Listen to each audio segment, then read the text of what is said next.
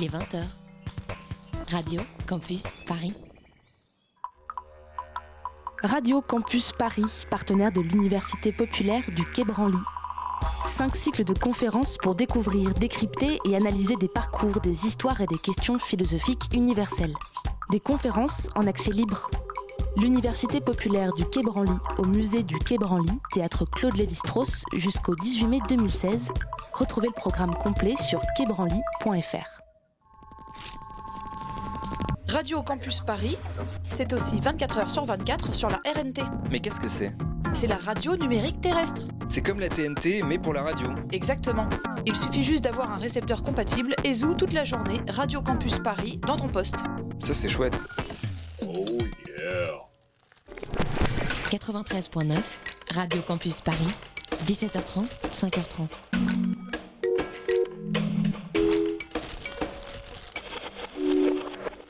Il est 20h01, c'est l'heure d'extérieur nuit. Down to business.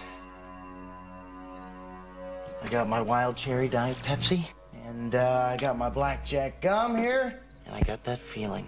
Mm, yeah, that familiar feeling that something rank is going down out there. Oui, non, non, vous ne vous trompez pas, il s'agit bien d'une apostrophe. hein. Voilà, je m'adresse à vous, chers spectateurs. Don't ever feed him after midnight. She's alive! Alive!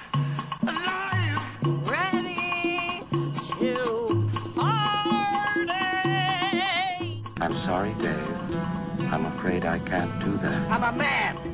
Well, nobody's perfect. Qu'est-ce que c'est C'est pas quoi faire Les acteurs sont à l'aise dans leur personnage, l'équipe est bien soudée, les problèmes personnels ne comptent plus, le cinéma règne. Vers l'infini et au-delà Bienvenue dans Extérieur Nuit. Ce soir, nous recevons Hélène Lallemand et Bernard Lorta-Jacob pour vous présenter le coffret Horn Music Écoutez le Monde, qui euh, regroupe une série de films ethnographiques portant sur la musique. En seconde partie, nous parlerons très très brièvement du nouvel épisode de Star Wars, euh, plus longuement de Cosmos euh, d'Andrzej qui est l'adaptation du roman de Gombrowicz.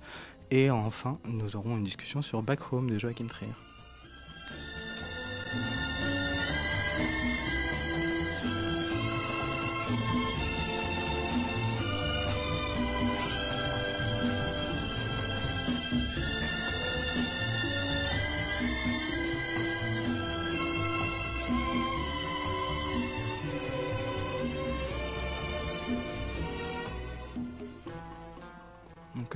L'instant, nous recevons aujourd'hui deux invités, Hélène Lallemand et Bernard Lorta-Jacob. Bonsoir. Bonsoir. Hélène, tu es euh, réalisatrice et metteuse en scène de théâtre et tu es la euh, co-autrice, euh, co- co-auteur euh, du livret, pardon, avec Bernard, euh, donc du livret de, cette, de ce coffret DVD qui regroupe donc euh, une douzaine de films euh, qui portent, de films ethnographiques qui portent sur la musique et sur des traditions et des rites musicaux euh, à travers le monde. Euh, et tu es également l'auteur d'un travail de recherche euh, sur ces films euh, précisément. Bernard, tu es directeur de recherche honoraire au CNRS. Tu es ancien directeur du Musée de l'Homme et membre de l'équipe euh, d'ethnomusicologie du laboratoire d'ethnographie au Musée de l'Homme. Donc, ce coffret présente, comme je le disais, une série de films ethnographiques qui portent sur des euh, traditions musicales qui sont adossées, je dirais, à des rites culturels, aussi bien en Europe qu'en Asie ou en Afrique. Euh, je voudrais commencer par une question à, Bernard. Euh, ce coffret est assez unique. Il n'y avait pas eu avant, je crois, de tentative de regrouper des films euh, de ce type et sous cette approche auparavant. Donc, qu'est-ce qui a guidé la composition du coffret? Oui, euh, peut-être aux États-Unis, il y a eu quand même des instruments de travail, disons, pour rapprocher les musiques du monde à travers euh, le film. Je peux pas, je les ai pas comme ça en tête. Je ne sais pas si ça a été fait de façon systématique. En tout cas, nous, on n'a pas été systématique, parce qu'être systématique, ça voudrait dire euh, ouvrir la carte euh, du monde, comme euh, on pense au film de Chaplin qui joue avec le globe terrestre, n'est-ce pas? Et dire, tiens, on va faire... représenter les musiques du monde à travers une publication. C'était une très belle ambition, mais c'était guère possible parce que c'est si riche et si compliqué, les, à la fois les, les conditions dans lesquelles la, lesquelles la musique se pratique, euh, la variété des cultures, euh, et puis les supports des médias qui sont quelquefois très différents. On a quelquefois des petits films ethnographiques, quelquefois des vrais chefs-d'œuvre du point de vue cinématographique. Alors on a fait une espèce de bricolage, mais qui, au bout du compte, fonctionne, je crois bien, parce que disons qu'il y a quand même des critères de qualité qui ont été euh, retenus, puisque Mhm. tous ces films ont été, oui tous, ont été primés, d'abord sélectionnés, puis primés au grand festival Jean Rouge, qui Mhm. était au Musée de l'Homme et qui a été quand ont été sélectionnés ou primés par le film Voilà, prix ils ont été sélectionnés et primés. Alors, euh, c'est moi-même d'ailleurs qui avait créé ce prix il y a 25 ans. Et au moment de dire, au moment de faire quelque chose, qu'est-ce qu'on va, on va prendre les, les- les meilleurs films qui, qui sont sortis depuis 20 ans. Alors, je ne sais pas si c'est les meilleurs parce qu'après tout, un jury peut se tromper. Mais disons que ce sont des bons films sur la musique et qui ont comme privilège, mais peut-être Hélène en parlera aussi, d'être euh, comme caractéristique d'être très différents les uns des autres. Mhm. Donc c'est des éclairages, ce sont des éclairages qui n'ont aucun caractère d'anthologie, mais qui permettent de comprendre la, très grande variété des pratiques musicales dans le monde. Mhm. Hélène, tu as donc, comme je le disais tout à l'heure, euh, produit un travail de recherche euh, assez conséquent, un mémoire de recherche universitaire euh, sur ces films. Et j'aurais aimé savoir ce qui avait guidé ton envie initiale et puis ton travail de jeune chercheuse concrètement quand tu travaillais sur ces films-là. Quels étaient les axes qui t'avaient euh, intéressé? Euh, alors, euh, il y avait plusieurs choses. Une, une des choses qui m'a beaucoup intéressée, c'est euh, bah, le fait que l'ethnographie, euh, qui donc est une discipline qui se veut du côté du savoir, même parfois de la science. science, etc., s'empare, approche une pratique qui est la musique, qui elle est parmi les pratiques esthétiques, on peut dire, une des plus abstraites et qui soit le plus euh, proche de la sensation, en Mhm. fait. Donc, euh, c'est-à-dire, a priori, euh, qui n'est euh, que, oui, du côté de la sensation, de l'émotion. Et comment une, une discipline comme celle-là peut s'emparer de cet objet et en fait se rendre compte que, que cet objet est tout autre. Mhm. Dans le sens où, où ça amène forcément à, à redéfinir euh, ce que c'est que la musique. Mhm. Et, euh, et notamment, ça amène à l'élargir et à, et à ne plus le considérer que sous son, son angle, euh, sous sa réalité acoustique, en fait. D'accord. Euh, et quels sont les films qui ont, qui ont retenu ton attention plus précisément euh, dans le dans l'ensemble de films que, que présente le coffret? Alors, on pourrait dire, enfin, tous sont beaucoup de qualité dans, dans ce coffret, mais euh, si je devais parler que de deux films dans cette articulation d'une approche euh, ethnographique qui, euh, qui, par un film, veut apporter comme, comme un, un semblant de savoir sur Mhm. une pratique musicale, donc une pratique esthétique, j'ai deux films qui, pour moi, sont comme un peu des pôles Mhm. dans, dans les méthodes, dans les approches. On a, par exemple, d'un côté, on pourrait penser euh, au film Les Maîtres du balafon, est réalisé par Hugo Zemp. oui. Et euh, qui, euh, du coup, se- se- s'intéresse à, à un rituel qui, euh, et à une pratique musicale qui sont euh, les balafons euh, parleurs, Mhm. chanteurs.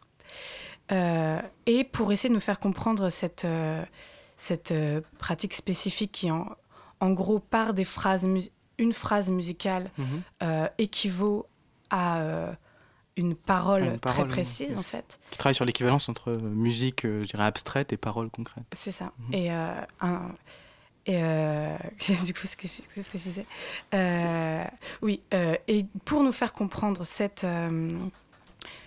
du coup, pour nous faire accéder à un savoir, à une connaissance Mhm. nouvelle, va avoir toute une série d'instruments, tout un attirail euh, un peu théorique avec des cartons, des sous-titres, différentes manières euh, d'amener des informations sur l'écran. Ce serait le pôle didactique du, coffret. Tout à fait, ce serait le, le pôle, euh, le pôle didactique. Et à côté, Oui. ou plutôt à l'opposé du coffret, on aurait Plan séquence d'une mort criée, Mhm. qui est, euh, également est un film dans sa forme euh, très particulier. Donc c'est Mhm. un plan séquence de 50 minutes à peu près, Mhm.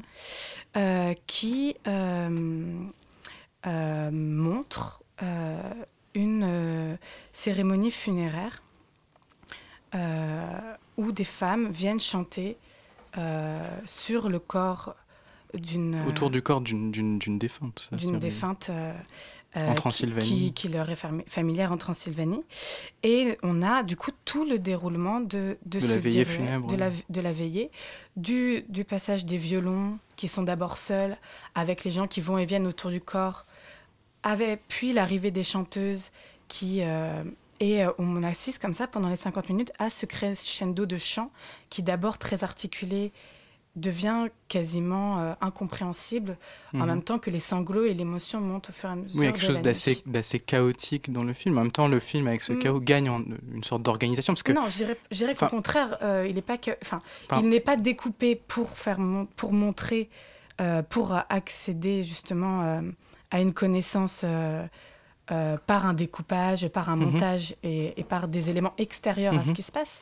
Mais dans sa simplicité, dans la simplicité de son dispositif, on voit vraiment la construction et comment dire l'organisation d'un rituel.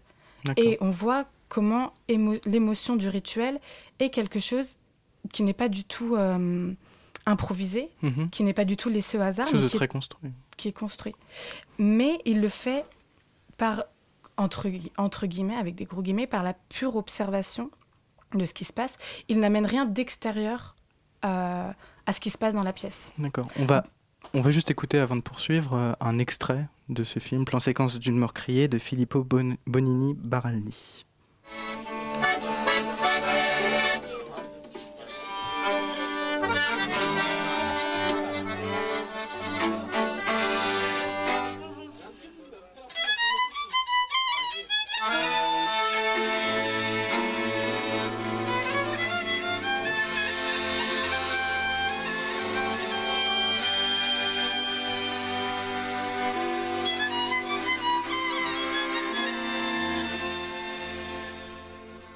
Donc c'était un extrait du film. Euh, Hélène, est-ce que tu veux rajouter un mot sur le... à propos de ce que Euh, tu disais bah tout à l'heure Par exemple, c'est le tout début où on n'entend que les violons Mhm.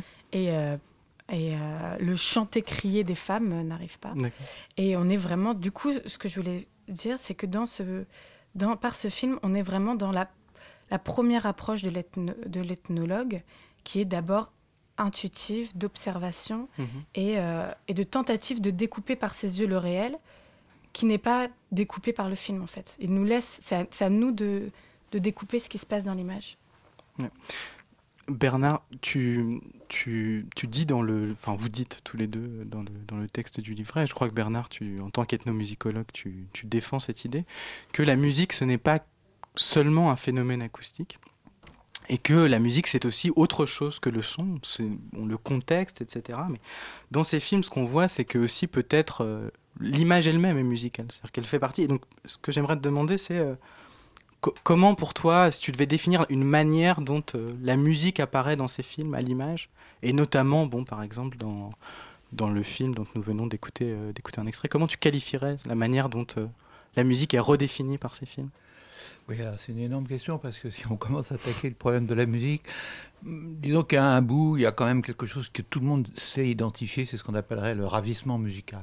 hein. Mhm. C'est quelque chose que si vous êtes. et À, à quoi marchez-vous hein, Si vous marchez au concerto bourgeois ou à, ou à Adèle ou ce que vous voulez, mais il y a quelque chose qui d'un seul coup vous émeut, vous, en- vous emporte. Alors ça, ça ne pose pas tellement de questions au bout du compte. Tout le monde sera d'accord que dans toutes les cultures, ou presque, encore que ce ne soit pas totalement, totalement définitif, cette histoire. La musique est, a un grand pouvoir émotionnel. Le problème, c'est que l'émotion, elle se colore de façon tellement différente selon les cultures qu'au bout du compte, dire ça, c'est presque ne rien dire. Entre la commotion générale des femmes dont on parlait, qui pleurent après les violons qu'on vient d'entendre, Bon, là, il y a une espèce de, de paroxysme émotionnel. Et, bon, mais quelque chose qui, des fois, les choses beaucoup plus subtiles qui sont dans la réactivation d'un souvenir à travers la musique. C'est un film que j'ai fait notamment où le chanteur passe son temps à se replonger dans un passé plus ou moins mythique en rechantant euh, quelque chose qui- qu'il identifie à sa On y- culture. on y Donc c'est tout à fait un autre on y reviendra tout à l'heure ou un autre sur le film d'émotion. Et mais sinon, je suis tout à fait d'accord avec, peut-être avec ce que j'ai dit, je l'ai un peu oublié, en tout cas avec ce que tu disais, ce que tu as compris de ce que nous avons dit avec Hélène. C'est que la, la musique, c'est pas forcément fait pour être écoutée. Alors, quand on Mhm. dit ça, c'est ça a toujours un côté provocateur. Mais dans ma pratique d'ethnomusicologue, c'est comme ça que je me définis professionnellement. euh, combien de fois j'ai vu que les gens avaient une pratique une pratique sociale en fait. Mhm. Au bout du compte, ça, ça chantait, ça chantait. Bon, ça chantait bien, c'était bien, mais l'essentiel c'est que ça chante. Et, euh, et donc c'est dans l'action, musique as act, comme on dit en anglais, la- l'action musicale qui vous apporte, qui construit vo- votre existence sociale créer des relations avec les autres.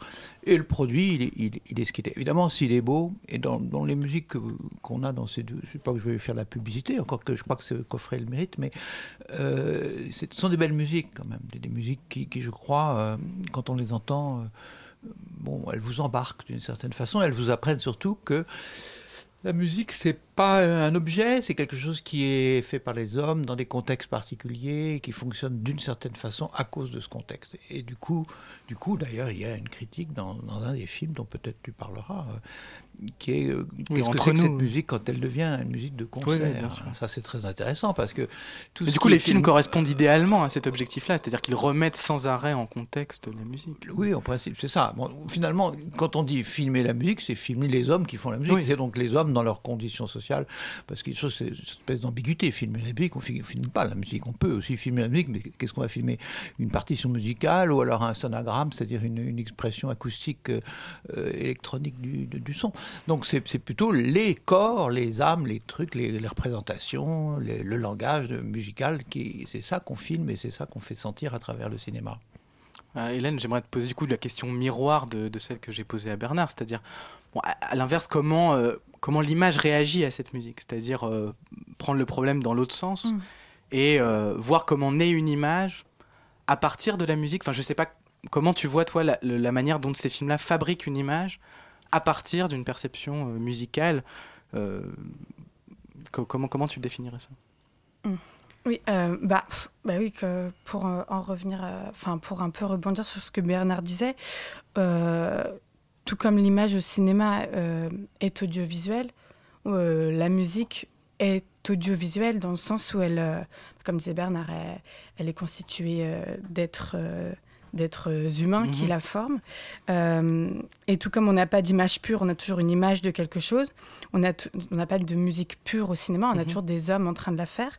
Et je dirais que l'image, l'image qui est créée, pour moi, dans ces films ethnographiques, c'est, c'est le moment où l'image nous donne à voir en quoi euh, la musique est un fait social et au moment où l'image devient fait social, même dans des, dans des micros, dans des micros instants, des micros mouvements.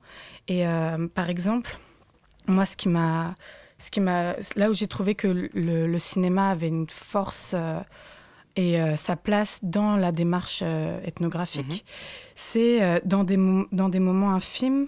euh, par je ne sais pas si vous, on- n'a pas encore parlé du film euh, Miracle à Bamako. Non. Où, euh, en fait, le film Miracle à Bamako, il est. euh, Bamako Samuel est Chirard. Bamako est est Samuel. Chirard. Je confonds avec. Je pense à euh, euh, je confonds un miracle à, Milan avec Miracle à Milan. Ouais. Et, Non, qui donc, n'est pas de- de euh. Mais bon.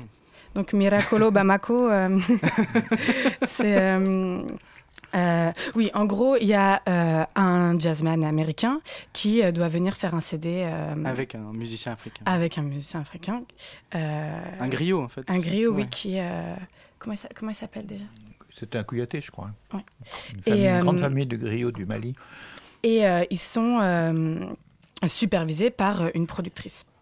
Et, euh, ce Qui elle-même est américaine. Qui elle-même est américaine, pardon, qui a... Très- très américaine. Qui est très américaine. Une blanche américaine, on peut le dire.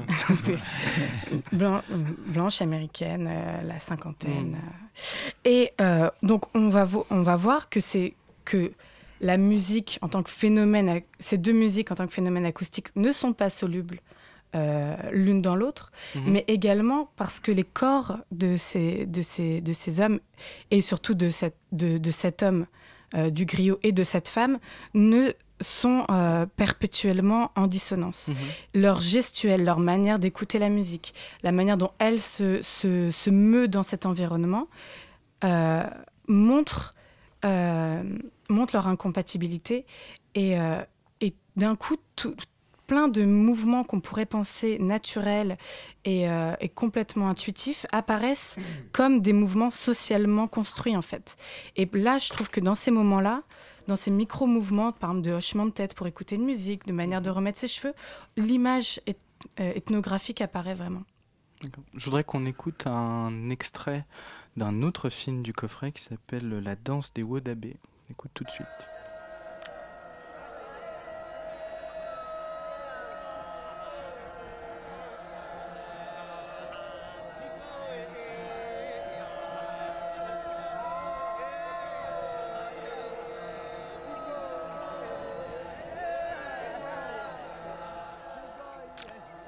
La, danse des Wodabé, c'est un film qui présente un rituel euh, de séduction, je dirais, euh, qui consiste à euh, se parer, se maquiller, se déguiser, et donc lors de la rencontre de, de clans, je dirais, à capturer une femme, enfin un groupe d'hommes doit capturer une femme pour essayer de la convaincre par un rituel de danse, de la Alors, euh, les, les, euh, les, les rapts dans le rituel sont des choses périphériques en fait, qui Oui, qui sont- oui, qui ne sont pas- oui, oui, mais qui sont pas qui du sont tout pas au centre du rituel, Enfin, en Il y a cas, affrontements, en fait. C'est présenté comme n'étant pas le centre. Après, peut-être que Ce qui est au centre, c'est l'affrontement plutôt. Oui, ce non, ce qui est au centre, c'est le fait d'élire parmi les clans le, le plus, Le beau, plus beau. le plus bel homme. Et donc, euh, les hommes euh, dansent et, euh, et se parent euh, devant les femmes, en fait. Et Et, après, dans les coulisses, entre guillemets, il y a, il y a des, fois des, rituels, des, oui, voilà. des rituels de séduction. Disons que dans ce, dans ce film, euh, dans ce, fi- ce film-là, pour moi, se distingue un peu des, des autres par le- le fait qu'il ne se laisse euh, pas vraiment enivrer, je dirais, par le rythme du rituel, et que c'est un des films qui prend de la distance sans toutefois verser dans le, enfin, être appartenir à ce pôle didactique dont parlait Hélène dans, dans Les Maîtres du, du balafon. Et je trouve qu'il invente une manière beaucoup plus euh, calme et distanciée euh, d'approcher le, le, le fait musical. Je sais pas ce que tu en dirais, Bernard. Euh, oui, c'est-à-dire que euh, c'est un film didactique parce que, mais le, le didactisme est, est- est apporté par un informateur, pour l'appeler comme ça, c'est comme ça qu'on les appelle.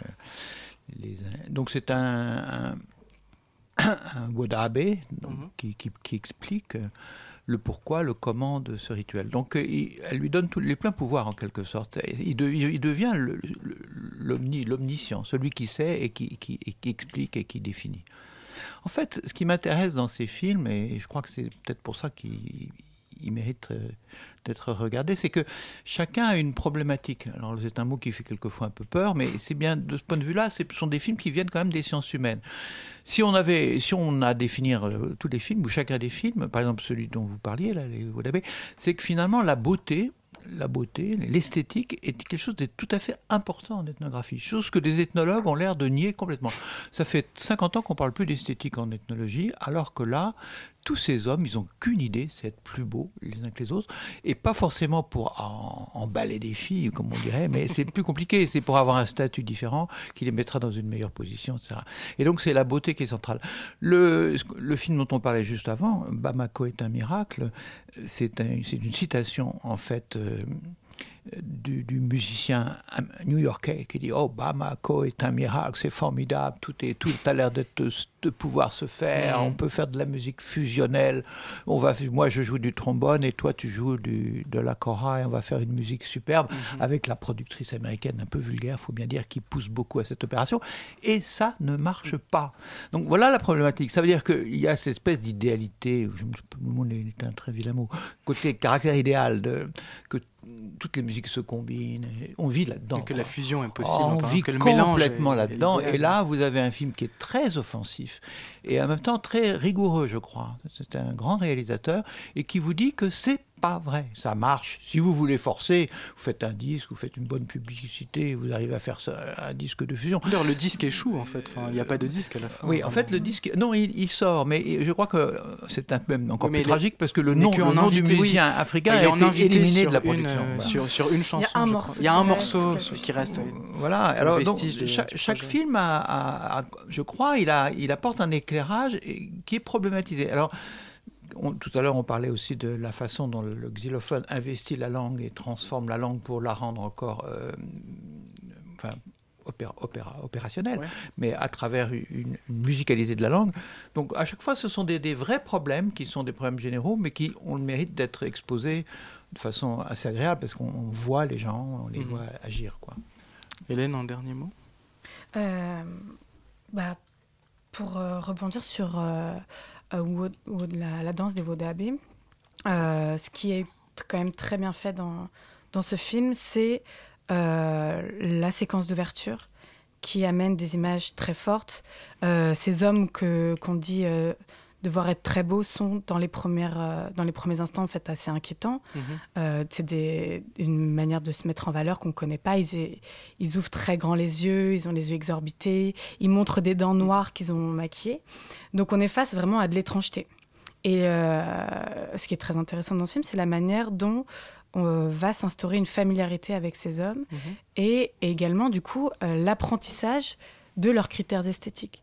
Parce qu'à la, à la fin du film, on, on les voit beaux, euh, peut-être Oui. pas comme eux se voient beaux, Mhm. mais mais il y a pour nous un Il y a cheminement un qui est accès, fait. oui, à, Voilà. leur, à leur regard, quelque part. Voilà.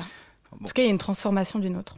D'accord. Bah, Je vous remercie tous les deux. Malheureusement, on n'a pas le temps de pousser plus loin, Euh, mais peut-être une prochaine fois. Donc, je vous remercie tous les deux, Hélène et Bernard. Merci. Merci, merci Merci. à toi. On écoute maintenant euh, Life's a Little Tragedy de Lem Chop. Siren a tumble. I walk through the garden.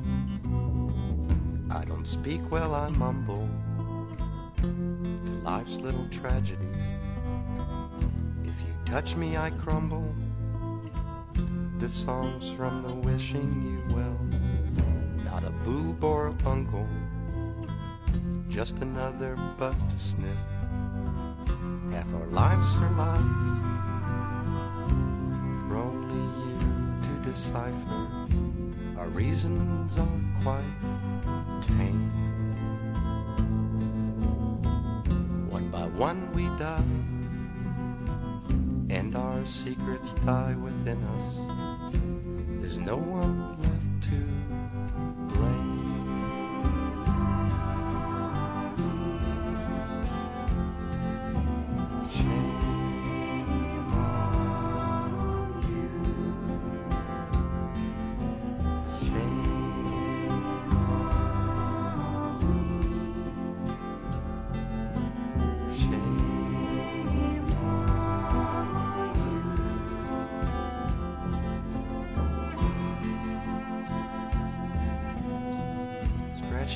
Scratchy and an earring. I scurry to find the camera. He's not angry, he's seething. My pictures always turn out wrong. He's not crying, he's teething. The pains of growing are going fine. There's some spit on the ceiling. Pretty soon it's going to drop.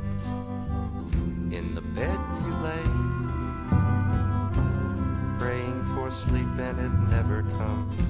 It never works that way. All the rest is done. All you really can do is just sit up and start a brand new day.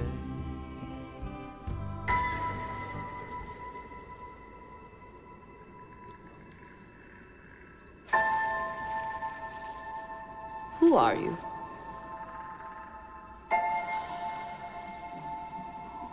No one.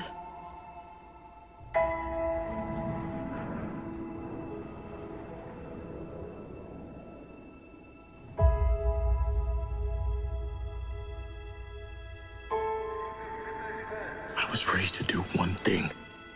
But I've got nothing to fight for.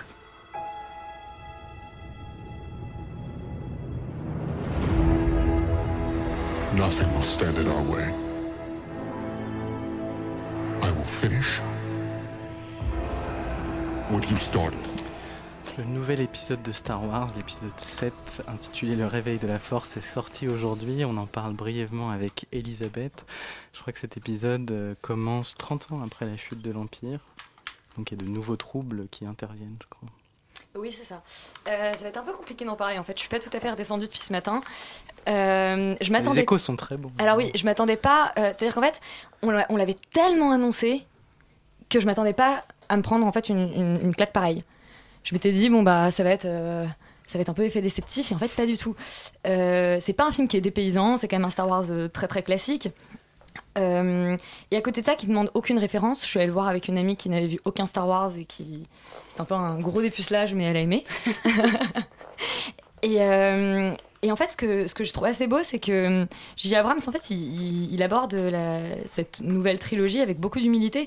Il essaye pas du tout de faire, euh, des moments d'anthologie pour euh, rivaliser avec, euh, euh, les, scènes mythiques des précédentes sagas. Au contraire, il essaye vraiment de mettre en place sa propre histoire, ses propres personnages. Et c'est vraiment ça qui est fort dans le film, c'est les personnages.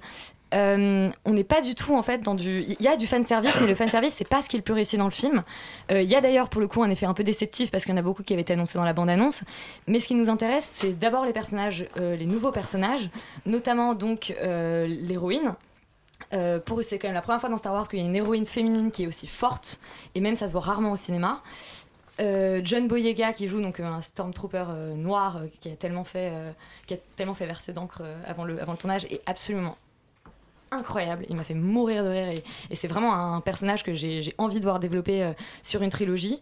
Euh, le méchant, alors je peux vais pas en dire trop parce que j'ai vraiment pas envie de spoiler pour le coup, Euh, mais c'est intéressant. C'est un méchant qui est donc qui est, masqué. Évidemment, on, on pense à Dark Vador comme comme tous les personnages masqués de Star Wars. évidemment, il cache quelque chose sur son identité. Je ne vais pas dire quoi, mais, mais c'est intéressant et c'est surtout intéressant justement parce que le personnage.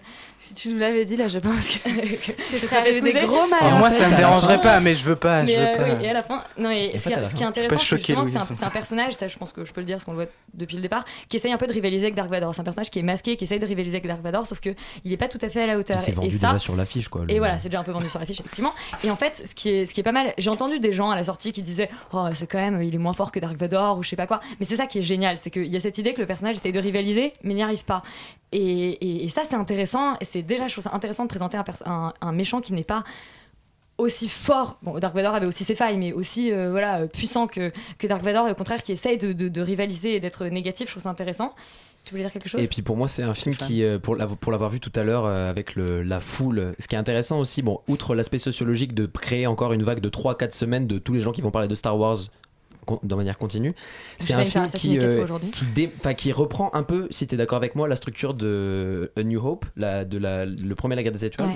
et qui démanichéise un peu tout ça. Donc en fait, ce côté, il est moins méchant que Dark Vador. il y a des effets d'écho entre Et à chaque sans- fois les, les premiers épisodes des trilogies. Exactement. sont- ouais, un parallélisme permanent. Là où en fait le- la trilogie 1, 2, 3, donc euh, temporellement 4, 5, 6, mais narrativement 1, 2, 3, donc la, la trilogie. euh, Tout le monde suit. Non, non, non, La franchement, trilogie pour une fois, 2000. moi j'ai compris. Merci Stéphane. la, la- la trilogie qui est faite dans les 99-2000, euh, c'était vraiment la. Qu'est-ce que c'est que la naissance d'un mythe qui était déjà. bon, de- Lucas, on le sait, il a écrit Star Wars en disant voilà, qu'est-ce que c'est qu'un mythe, on prend un mythe, etc. Le héros Mhm. qui part en formation et machin. Et le, là où la, la trilogie donc temporelle euh, d'après a voulu faire la création du mythe, ici c'est vraiment. Voilà, il y a eu un mythe de Star Wars qui a été fait. Qu'est-ce qu'on fait avec ce mythe et qu'est-ce qu'on fait de ce mythe?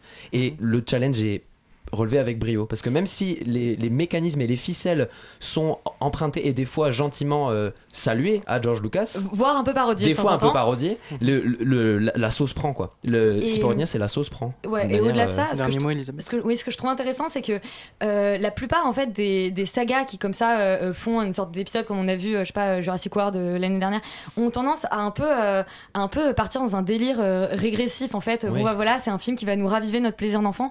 Et là, il y a pas du tout ça. Il y a, il y a de la légèreté. C'est plus léger que la donc la saga des, enfin la, la trilogie des 1, 2, 3. C'est plutôt, ça tend plutôt euh, vers la saga originale, mais à côté de ça, on a une intrigue qui est, qui est dense et qui est, et qui est plus adulte, un peu. Donc c'est c'est un peu un, c'est un peu un best-of d'une certaine manière. C'est vraiment un super épisode. Je pense que c'est un, c'est un des meilleurs épisodes jusque-là. et il y a des sabres laser Et il y a à la fin, à la fin. il y a des sabres Mais, laser et euh, ça je c'est quand même pense- très bien pas de sabre laser pendant À deux mon, heures, à hein. mon avis, il, est- il, Un il- peu, un il peut facilement rentrer dans le, dans le top, euh, top 3, top 4 des, Ouais. des, des meilleurs épisodes. Enfin, moi, je, le- bon je pense que je le classe troisième. Il y a que 7 films, on rappelle. Oui, mais je, je le classe troisième. Oui, d'accord, mais on en a certains qui sont quand même Il est dans le top mythiques. 7, ok, Non, sûr. c'est un super film, faut vraiment aller le voir et rapidement parce que sinon vous saurez tout et c'est dommage. D'accord, vous avez encore deux mois quand même. hein, Mais... Euh, No way. Merci, merci Elisabeth et, et, euh, Stéphane. Euh, on passe maintenant à Cosmos de Andrzej Jourawski dont on écoute un extrait de la bande-annonce. Peut-être s'est-il pendu parce que vous couchiez avec quelques locataires, ou Léon, ou Catrette, ou une manie de pendre qui l'a conduit à se pendre lui-même, une obsession comme la mienne, la tienne. Ma, ma tante, il y a deux messieurs pour la visite J'ai une chambre à deux personnes ou deux chambres avec pension complète parce qu'un locataire vient juste de libérer. Moi, euh, vous aviserez, je, je ne suis plus qu'une pièce rapportée à, à la disposition de ma propre euh, moitié. Et si moi, Vitold, veut te zigouiller, Léna, c'est que tu. Mais.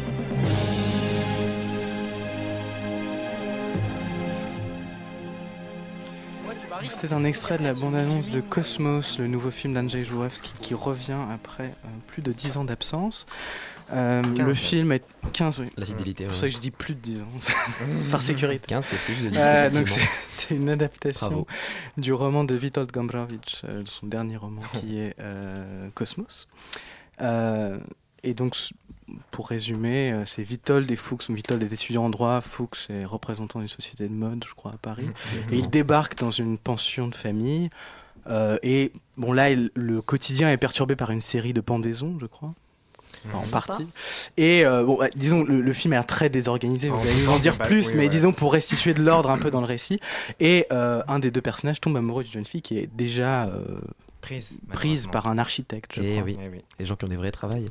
Stéphane? Et alors donc du coup c'est le motif des pendaisons en fait c'est un motif qui est déjà très présent dans le roman de Gombrowicz c'est le motif de l'oiseau c'est ce qu'on voit sur l'affiche de Cosmos donc sans spoil aucun il, avant d'arriver dans la pension de famille Vitold tombe sur un oiseau pendu et c'est ça qui va être très intéressant dans le film c'est qu'au début on a affaire un peu comme dans le roman de Gombrowicz à un film qui va être épileptique très flou à un peu une, quête de, détective parce qu'effectivement les pendaisons vont se multiplier et Vitold va essayer d'avoir justement une quête de vérité une quête de savoir voilà ce qui se déroule devant ses yeux.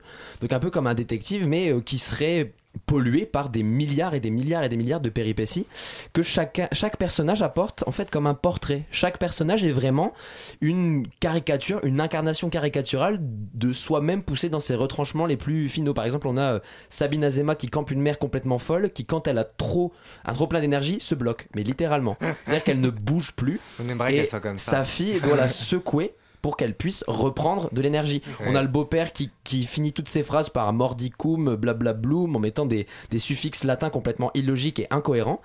Et, euh, et donc Vitold, qui est un écrivain euh, pas raté, puisqu'il écrit des choses magnifiques, mais qui est en droit, mais qui recherche à écrire, qui cherche l'inspiration. Et finalement, en fait, ces personnages vont se, vont se décamper au fur et à mesure, sortir de leur position et être incarnés par le lien qu'ils ont avec Vitold. On a par exemple une magnifique, euh, une magnifique scène où au début on a des scènes de famille, alors où il y a la servante qui fait tomber les petits pois, où les, les gens ça vole de partout, il y a des clubs qui virevoltent, des choses qui, qui se jettent. Et puis c'est dans les liens. Donc le premier lien qui va se faire, c'est évidemment le lien amoureux entre Vitold et la fille de famille. Et c'est par ces liens en fait Bon, moi, les pendaisons, c'est un autre sujet, mais moi, c'est vraiment ce lien entre les personnages qui vont avoir su- successivement avec Vitold. Il y a un moment où Fou, Fou, Fuchs, je crois, c'est Fuchs, ouais. qui tutoie Vitold. Ils disent, bon, on peut se tutoyer, et à ce moment-là, ils tissent une relation. Et petit à petit, en fait, autour de Vitold se tisse une lecture des personnages, une vraie une vraie interaction et un vrai amour en fait envers ces personnages qui vont se haïr, qui vont se détester, qui vont se placer des objets un peu comme des fétiches. Donc on aura l'oiseau, puis il y a des, histoires autour des, de pierres pendues, puis il y a des moments où ils font des analyses complètement rocambolesques de regarde s'il a mis une hache dans telle direction, c'est pour que tu regardes la chambre de machin qui et en fait, on arrive à des scènes complètement sublimes. Je pense à une scène de fin où le Vitold dit au, au père, au beau-père de famille, mais qu'est-ce que vous faites? Et lui répond rien et part dans une tirade absolument folle de 5 minutes sur l'existence.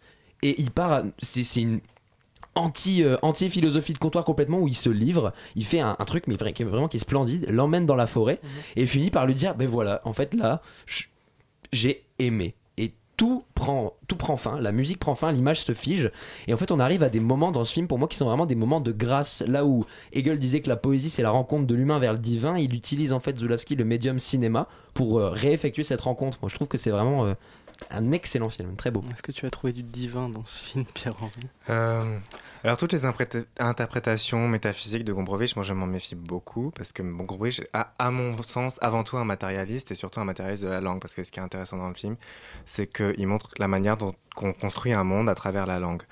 Euh, effectivement, euh, Cosmos, c'est bon, c'est un peu une banalité de le dire, mais c'est le roman monde de Gombrowicz qu'il a écrit en 65 et c'est une expérience limite en tant que lecteur et donc les- les- assez naturellement, euh, la vision du, du cosmos de Zulowski, c'est aussi une expérience limite en tant que spectateur de cinéma. Euh, c'est quand même une, une gageure d'a- d'adapter Gombrowicz au cinéma. Il faut Là, ça même pose le problème d'adaptation, comme tu Oui, disais, oui, euh. parce que bon. Surtout, tu parlais de la langue, c'est un film réalisé par un Polonais. Ouais.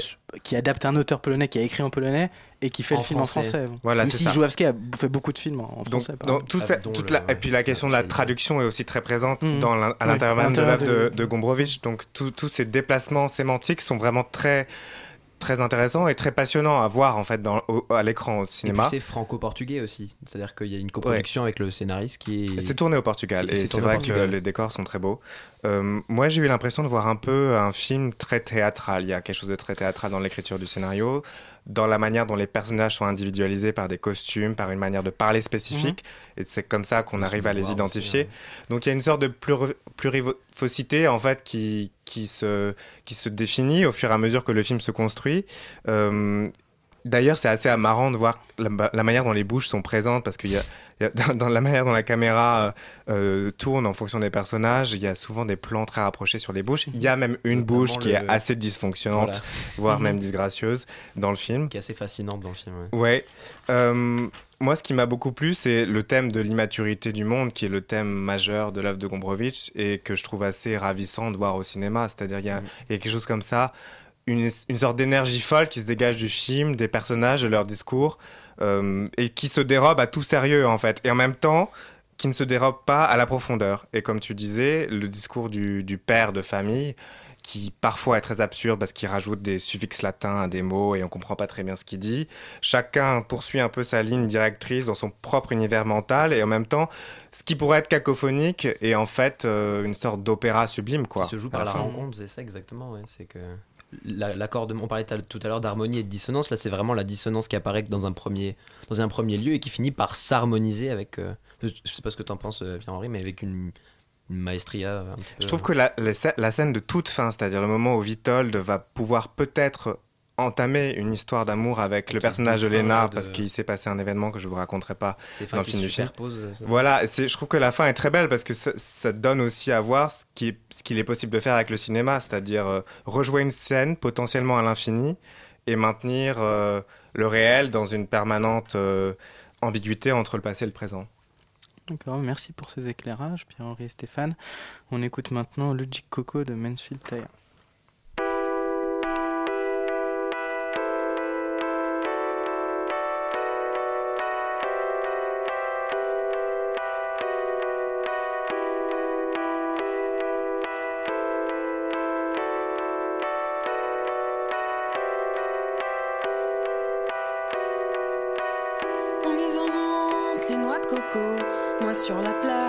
Sur le dos. Les coquillages tombent paréo. Je sais, je sais, je t'invente un maillot.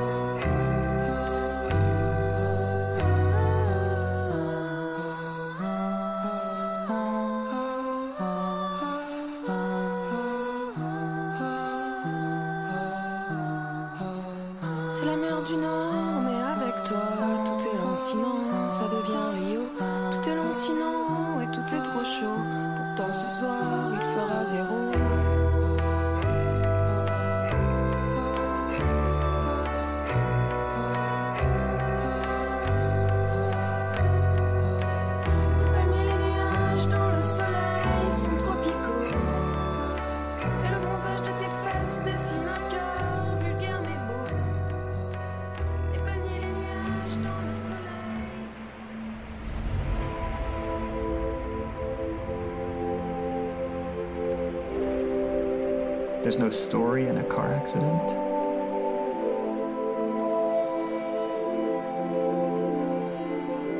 So people have to make one up. They have to invent something so that they have something to blame.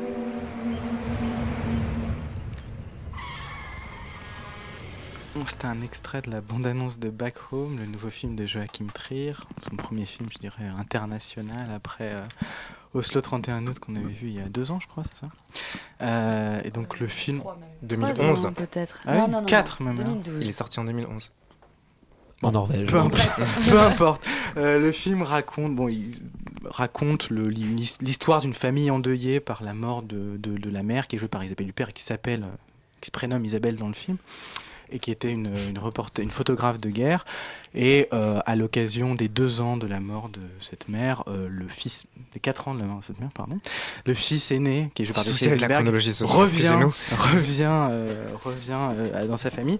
Et il se trouve qu'en fait, euh, la mort euh, qui était censée être accidentelle, la version officielle, donc c'est un accident, euh, en fait, bon, Et là, est tentée par un tissu de mensonges autour, bon, du, du- ça on peut le dire, du suicide en réalité de, de- de la mère, enfin l'idée que ce- c'est en fait un suicide.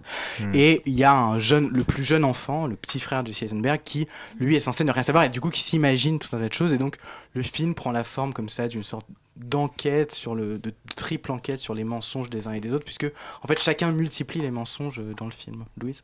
Oui, alors en fait, le point de départ euh, de cette révélation du, du secret sur la mort de la mère, euh, c'est euh, la parution d'un article euh, su- sur le Parution travail. à venir, oui, la parution à venir dans le New York Times d'un article sur cette femme reporter de guerre, écrit en réalité par l'amant de cette femme. Donc, effectivement, ça raconte. ça c'est pas un- du spoil ça si, non, c'est pas du spoil parce qu'on sait, on le sait dès le, dé- on sait- on le sait dès le début dans le film. Et à la fin de Star Wars, donc, du coup. Il y a Chewbacca, non, non, ils sont non. Je suis pas tout à fait d'accord, mais bon. On le sait, on le, on le- on- quand même, on le, on le, On le soupçonne, on le soupçonne peut-être, très mais- très fortement ouais. dès, le- dès la première scène. Parce je qu'il est trouve. très beau. Parce aussi. qu'il est très beau et surtout parce qu'on on, s'imagine que. Enfin bref. Il a Vous chopé verrez, pas la Carmela question. Soprano dans les Sopranos c'est pour ça qu'il Ah, mais c'est Bah lui oui, c'est Je lui. me suis demandé pendant tout le film Bah oui. qui c'était. C'était pas Isabelle Huppert. euh, toujours est-il que je trouve. Moi, j'avais adoré Oslo 31 août, que j'avais trouvé être un film absolument superbe, qui était une, euh, adaptation du Feu Follet. Euh, je trouve que là, euh, Joachim Trier s'en tire euh, un peu moins bien, mais sans doute parce que euh, il a été extrêmement ambitieux dans son dans son propos et dans son casting et dans sa mise en scène. Enfin, j'ai l'impression qu'il est au, au- aux manettes d'un d'un- projet un peu trop grand pour lui. C'est-à-dire que il a euh, Isabelle Huppert qui, qui prend quand même énormément de place euh, dans le film parce que c'est l'absente. C'est-à-dire que c'est elle dont on essaie de retracer les derniers moments de, de Parce qu'on la voit l'existence. pas beaucoup, quoi. Parce qu'on la voit pas beaucoup, mais elle est tout le temps présente puisque Oui, c'est, elle est l'énigme. Donc je trouve que le film fantôme, est, ouais. est très int- Moi j'aime beaucoup le principe du film, euh, des films en règle générale, euh, qui, euh, qui montrent d'abord le point de vue de quelqu'un, puis dans la seconde partie du film, le point de vue d'un autre personnage. C'est, c'est, euh, un système que je trouve euh, toujours assez excitant et qui me plaît toujours beaucoup. Donc là j'aurais dû être plutôt séduite par, euh, par la chose, puisque c'est comme ça que ça se passe. C'est-à-dire que le père, qui est interprété par Gabriel Byrne, euh, suit son jeune fils de 16 ans, qui avait 12 ans au moment de la mort de la mère, et puis euh, est en train de regarder ses errances euh, en- quand il sort du lycée. il va sur la tombe de. On croit sur la tombe de sa mère, il s'effondre dessus. Bon. Et on voit tout ça du point de vue du père qui commence à s'inquiéter quand même sérieusement de l'état mental de son fils. Il va pas bien, le fiston, quand même. Le, pa- le Oui, il va fiston va, pas, pas très bien, bien. ça, c'est- Le Il a raison va- de s'inquiéter. Voilà, il a raison de s'inquiéter, mais Il en aurait fait, pu jouer dans un film de Gus Van Sant. Exactement. Et ça, ça fait d'ailleurs penser à, dans une certaine mesure ouais. à certains films de Gus Van Sant. Mais, temps, avec euh, Isabelle Huppert comme mère, tu m'étonnes. Doucement. Mais euh, Pardon, Isabelle. et puis après, on découvre, euh, puisqu'on a accès au point de vue du frère, euh, du fin du fils, on découvre que le père s'est imaginé des choses, mais on, on sait quand même que le, le- le fils a, a- a des, a des troubles, enfin euh, évidents de, de- de comportement, et puis qu'il est très malheureux. Bref, je trouve que le film est très intéressant, mais qu'il a un problème fondamental, alors que, alors même que son sujet c'est l'image quand même. C'est-à-dire que l'image qu'on laisse de soi une fois qu'on est mort, assez proche, et l'image qu'on laisse comme un, comme un témoignage de, de ce qu'on a vu. C'est-à-dire que Isabelle Huppert est donc reporter de guerre et elle est tiraillée en tout cas c'est ce qu'on comprend, tout le temps dans sa vie par l'image qu'elle donne à voir des conflits auxquels elle a assisté et qu'elle a voulu euh, qu'elle a voulu rapporter quoi, Elle- toutes les images qu'elle a vues et qu'elle a voulu rapporter. Et on est un peu tout le temps tiraillé, euh, enfin elle, elle est tiraillée par ça, et puis nous, en tant que spectateurs, on voit l'image d'une mère qui se délite auprès de ses enfants, auprès de son mari, parce que on découvre des choses, euh, soit décevantes, soit très touchantes mais troublantes et dont on ne sait pas tellement quoi faire et on ne sait pas tellement comment euh, comment, comment survivre à, à, ce deuil et comment vivre avec l'image d'une mère qui a disparu. Ce que je trouve dommage, c'est que c'est un film qui parle de ça, de l'image, mais qui a un gros problème de montage. C'est-à-dire que j'ai l'impression que Joachim Trier n'a pas su euh, distinguer le bon grain de livret et que parfois il a voulu mettre un tas d'images. D'ailleurs, il emploie euh, un système assez intéressant, c'est-à-dire que il fait appel à, à différents régimes d'images, le jeu vidéo, l'archive, la photographie, et ça fait un film très riche, mais qui à mon avis n'a pas su trancher et qui n'a pas su choisir son point de vue. Et donc du coup, on est parfois amené à avoir des espèces de de passages qui ressemblent à des, à des clips. Et le film est complètement submergé par une espèce d'esthétique clipesque alors que c'est bien dommage parce que le, il est dilué, le, le propos est dilué. Mais enfin voilà, c'est mon, ça n'est que Ouais, mon j'ai l'impression que ça dilue beaucoup les, les enjeux du film, du coup. Enfin, là que tu recrées un peu, euh, disons, c'est intéressant ce que tu dis, mais j'ai l'impression que c'est ce qu'on pourrait s'imaginer, mais quand on voit euh, ce qu'on a, enfin, je sais pas Pierre-Henri ce que penses, mais quand on voit les éléments, on a, on a du mal à se raconter cette histoire quand même. Moi, j'ai été vraiment. Enfin, parce que j'avais également beaucoup aimé Oslo 31 août, que je trouvais un film très fort. Peut-être parce qu'il est plus, plus contraint dans sa forme et plus concis aussi. C'est pas du tout un film choral, parce qu'on suit un personnage pendant toute la durée du film. Il y a aussi une unité de temps plus, qui m'avait 24 plu. heures, donc ouais, euh, voilà, c'est ça. forcément que c'était facile de faire un film. Là, je trouve qu'il y a effectivement, bon, le film sur l'image, oui. Il y a surtout un, un, un méta-discours, un paradiscours sur la beauté de la catastrophe, parce qu'on a des, on a des passages très, très, très théoriques, en fait, où on a une Isabelle Huppert en voix off qui revient d'outre-tombe et qui nous expose euh, à quel point c'est difficile euh, d'être témoin de guerre et la responsabilité, enfin bon, cette grand débat dont la littérature euh, sur la photographie de guerre a, a fait déjà... Mais le fait film n'en parle jamais vraiment. Non, ce- non. C'est ce qui a le plus raté dans le film. c'est ce qu'il y a de plus raté dans le film, parce que c'est ce qu'il y a de plus théorique. Enfin, on, on a, on- c'est bizarre parce qu'on sent quand même que c'est le point de départ de l'idée de Joachim Trier dans son scénario, mais il- c'est quelque chose qui est complètement évacué après, peut-être à cause du montage. Ça, j'en sais rien. principale.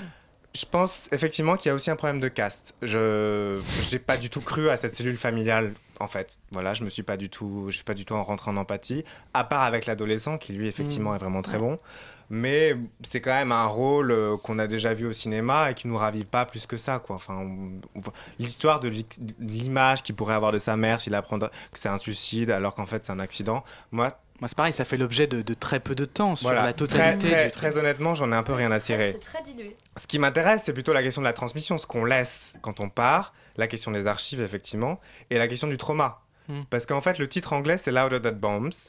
Qui et donc, ce qui permet de faire. que Backroom, oui. Ce qui permet quand même de faire le Qui lien. qui avait plus. été traduit par plus fort que les bombes à Cannes. Mais Ils ça n'avait déjà pas, titre. pour moi, ça n'avait déjà Les pas de sens. salauds. Oui, comme. Elisabeth Mais c'est Sur la question de l'après, c'est-à-dire ce qui se passe après un trauma, ce qui se passe après un accident, ce qui se passe après que la guerre a eu lieu, et ce dont en fait Isabelle Huppert, dans son travail de photographe, est censée témoigner. Voilà. Mais Moi, je je me trouve que le lien est un peu léger, quoi. Moi, je me demande parce que j'ai l'impression qu'il y a quand même très peu de temps qui est consacré à, à tout ça dans le film, et je me demande en fait où, où passe le temps que, que- parce que le film quand même dure presque deux heures. Ouais, dire, où ça passe hein. Le- Où- la- où- la- Non mais où le- ça passe, enfin, milieu c'est-à-dire. euh, euh, je sais pas, Elisabeth, enfin, où passe le temps, le temps qu'on passe à regarder, à Alors, en regarder c'est assez intéressant de vous entendre vous en entendre parler parce que moi c'est un film que j'ai vu il y a quand même un petit moment. Je l'ai vu à Cannes et, euh, et sur le coup j'avais été un peu j'avais été un peu déçue comme vous. Je m'étais dit je, Oslo 31 août c'est pas un film que j'aime autant que vous mais c'est un film dont je reconnais euh, l'efficacité, la force et, et voilà c'est un, un récit effectivement qui est très concis très concis qui va droit au but. Là c'est pas du tout le cas. Euh, ça m'avait un peu je m'étais dit que c'était un peu le, le point de rupture peut-être entre Joachim Trier et son scénariste qui est Vogt et qui avait fait un, un premier film qui s'appelait Blind de cette année qui avait aussi cette, Ah cette construction très très étrange. À la fois, on est, on est proche du roman en même temps. Enfin, c'est vraiment très étrange. Et, et, et en voyant, euh, en voyant Louder Than Bombs, je m'étais dit voilà, c'est le point de rupture. Et puis, euh, petit à petit, même pendant Cannes, j'avais, je l'avais, je sais pas, digéré et, et- et j'avais commencé à me dire que, que voilà, qu'il y avait, un, qu'il y avait un, un sentiment qui persistait. Et, et- et là.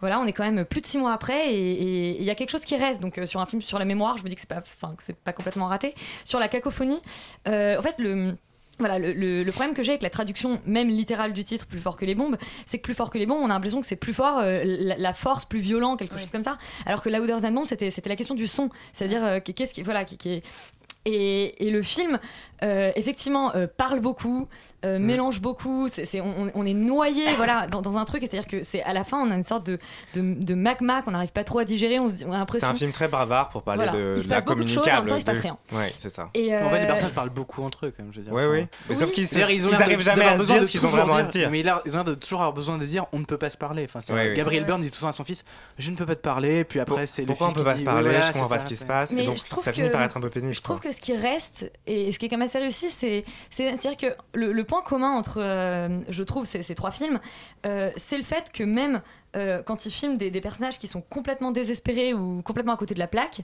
il y a une sorte de, de je sais pas, de... de- Enfin le fait d'être accroché à, à la vie de manière, de manière très forte, mais à des détails très étranges.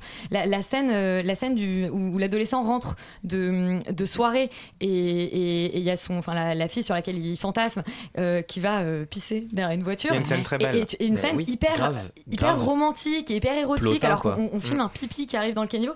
Et, et- et ça, c'est. Mais là, j'ai retrouvé un peu de la de, l'esprit dans dans, cette oui, poésie-là. Je pense que c'est trop dilué, qu'il y a trop de personnages, trop Au d'idées. contraire, moi j'ai trouvé la scène absolument ridicule. Mais attends, tu rigoles, c'est d'une beauté folle. Stéphane, parle-nous de cette scène. Ben justement, moi je trouve que je, vous, je, je vais rejoindre absolument Elisabeth et Pierre-Henri dans ce qu'ils ont dit. C'est-à-dire que pour moi, c'est un film sur l'image, certes, mais pour moi, le sujet n'est pas l'image. Pour moi, le sujet, c'est l'inverse de l'enfant sauvage. C'est le parent sauvage, en fait. C'est un film sur l'étranger.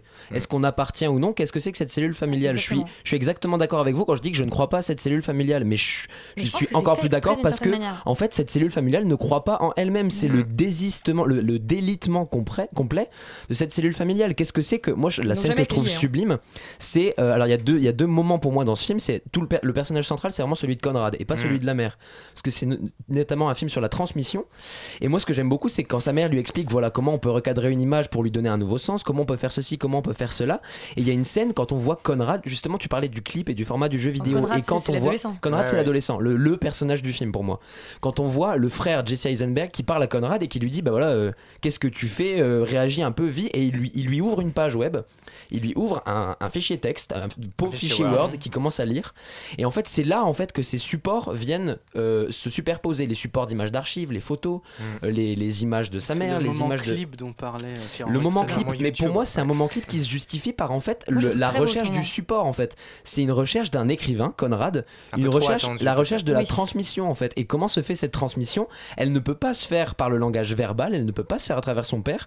Du coup, elle se fait par un autre support en fait. Et ce support, c'est ce qui va donner juste avant la scène, la fameuse scène du pipi, puisqu'il a donné en fait ce texte, il l'a imprimé. La scène du pipi. Il l'a donné à cette fille, Mélanie, en fait, et en, son frère lui avait dit non, écoute, ne le donne pas parce que si tu lui donnes, l'enfer c'est les autres, la société ne comprendra pas et tu vas te faire railler. Et lui, c'est un, je le donne de toute façon. En fait, je choisis moi-même d'aller vers la transmission et de d'aller au contact en fait. Et c'est la beauté qui naît de ça. Et moi, je trouve que c'est vraiment euh, sublime quoi. D'accord. Bah, je vous remercie tous les quatre euh, d'avoir discuté de ce film. Euh, J'annonce, j'annonce pour euh, que ce week-end, euh, les 19 et 20 décembre, c'est bien ce week-end, oui. C'est ça, c'est ce Euh, week-end. se tiendra au Carreau du Temple la fête des courts métrages. Euh, il y aura donc le nouveau court métrage de Jean-Marie Straub. oui Exactement. Et il y aura des ateliers montage, cascade, son. Je sais pas, c'est Oui, pour les enfants. Non, non, c'est pas que pour c'est pas pour les enfants. C'est un donc c'est un festival qui a lieu ce week-end au Carreau du Temple et effectivement il va y avoir un tas d'activités sur la création, la création de films. Vous allez pouvoir créer des petits courts métrages en live euh, pendant pendant ce week-end et il y a effectivement euh, le nouveau court métrage de Jean-Marie Straub euh, parmi euh, parmi tant d'autres. Voilà, donc on vous conseille d'y aller. Donc c'est le 19 et 20 décembre. Et pour revenir sur euh, le sujet de euh, notre entretien en début d'émission, je signale que le coffret euh, est disponible à la vente. Euh, il a été signalé dans les idées de cadeaux de Noël de Télérama et des Inrock. Des très Ah. bonnes Oh. références. hein. Télérama le dit. Les Inrock surtout. Euh, donc voilà. Non mais bon, moi je, vous le recommande, je vous le recommande chaudement. Euh, voilà. Et donc euh, je vous dis à la semaine prochaine. Et à la fin de Star Wars. non.